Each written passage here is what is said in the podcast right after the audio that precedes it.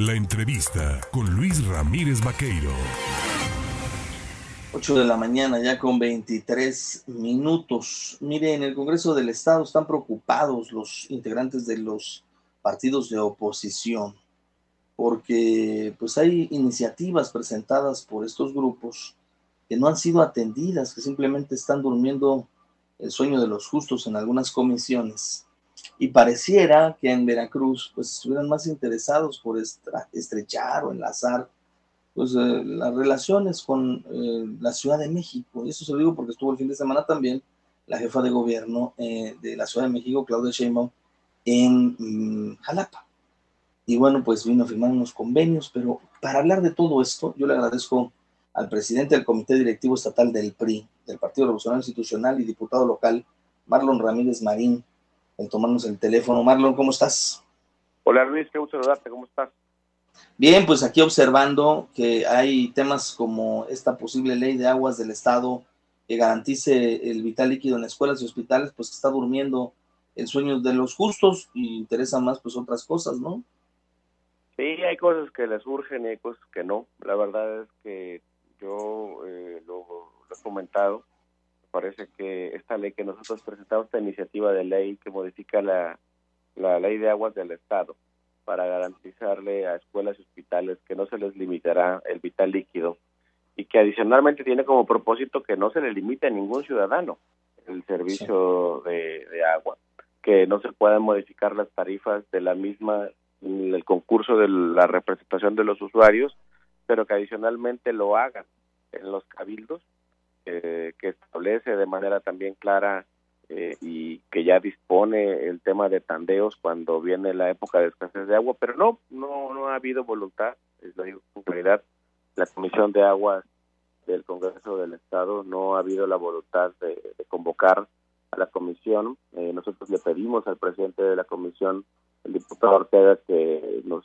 diera la invitación a los integrantes de la Comisión de Justicia, pero como bien lo refieres, no no hay la voluntad de, sancionar esta iniciativa. Y además ni siquiera pido que la sancionen de manera positiva, porque la mayoría tiene sus propias prioridades, ya lo vimos hace apenas unos días.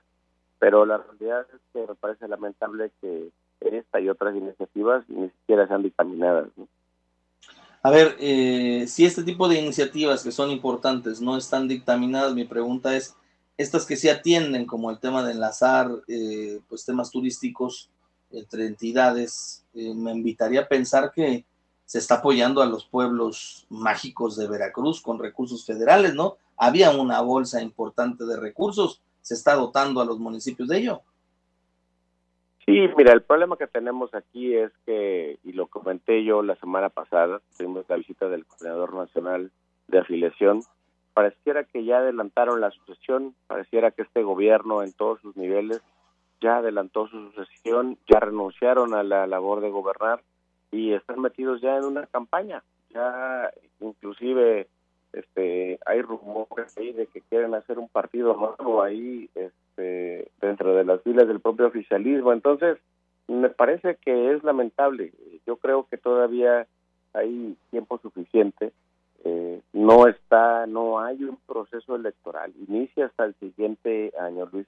Y me parece que debe de considerarse de manera seria de manera responsable la oportunidad de generar eh, diálogo, concurso entre todas las fuerzas que estamos en el Congreso para que podamos analizar, para que podamos debatir, como lo están haciendo en México con el tema de la reforma electoral, hay un parlamento abierto que inició apenas hace unos días y que tiene como propósito pues escuchar las voces, a ver, escuchar las voces no necesariamente quiere decir que le vas a hacer caso a lo que están proponiendo los opositores, como este caso todos, pero me parece que es importante el que genere el ejercicio del diálogo, porque a veces eh, de quien menos lo esperes puedes encontrar una idea positiva, pero lamentablemente no hay esta idea. Hay una precampaña abierta, viene la jefa de gobierno a, decirnos eh, o a decirle a Veracruz cómo gobernar, cuando pues, lo que tendríamos que estar viendo de parte suya es resultados y eso se lo exigen los ciudadanos de la Ciudad de México con el tema del metro, por, por citarte un ejemplo, ¿no? Bueno, a ver, este fin de semana pues hubo dos conatos de incendio en el metro.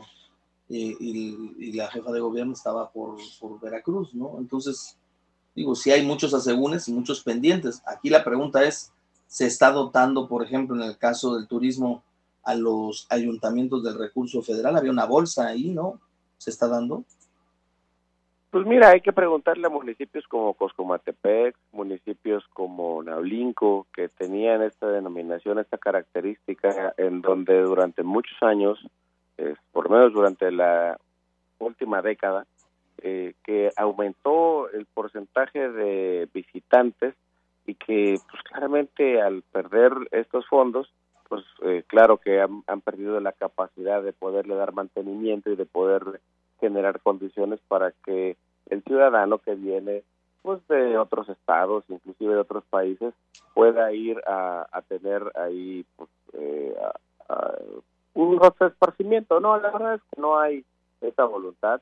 Eh, hay ejemplos, y lo digo también además con mucha claridad, en donde los municipios, una visión distinta, han logrado generar estas condiciones, pero más por la propia que por el apoyo y el respaldo de instancias estatales o federales. El caso particular del municipio de Orizaba es un municipio que fue transformado en su totalidad, es una administración que se ha venido desarrollando con orden en los últimos tres o cuatro administraciones y en donde hoy eh, este municipio pasó de ser una una zona eh, pues que no tenía el menor eh, asomo de la capacidad de poder recibir turismo hoy está convertida en una de las principales ciudades porque la visión de las autoridades municipales, pues obviamente lo hacen con, con eficacia, ¿no? El caso particular de Juan Manuel Díez en Orizaba y las administraciones que antes de esta última han, estado, han tenido una visión claramente eh, pareciera que marcan el derrotero de lo que tienen que hacer las administraciones hacia adelante, porque no hay voluntad de los gobiernos eh, local y federal de poder respaldar. Pues Marlon Ramírez Marín, diputado local, presidente del Comité Directivo Estatal del PRI, te agradezco el platicar con el auditorio, dar tu punto de vista respecto a este, a este tema importante y sobre esta iniciativa, por ejemplo, la ley de aguas que está pues esperando el sueño de los justos.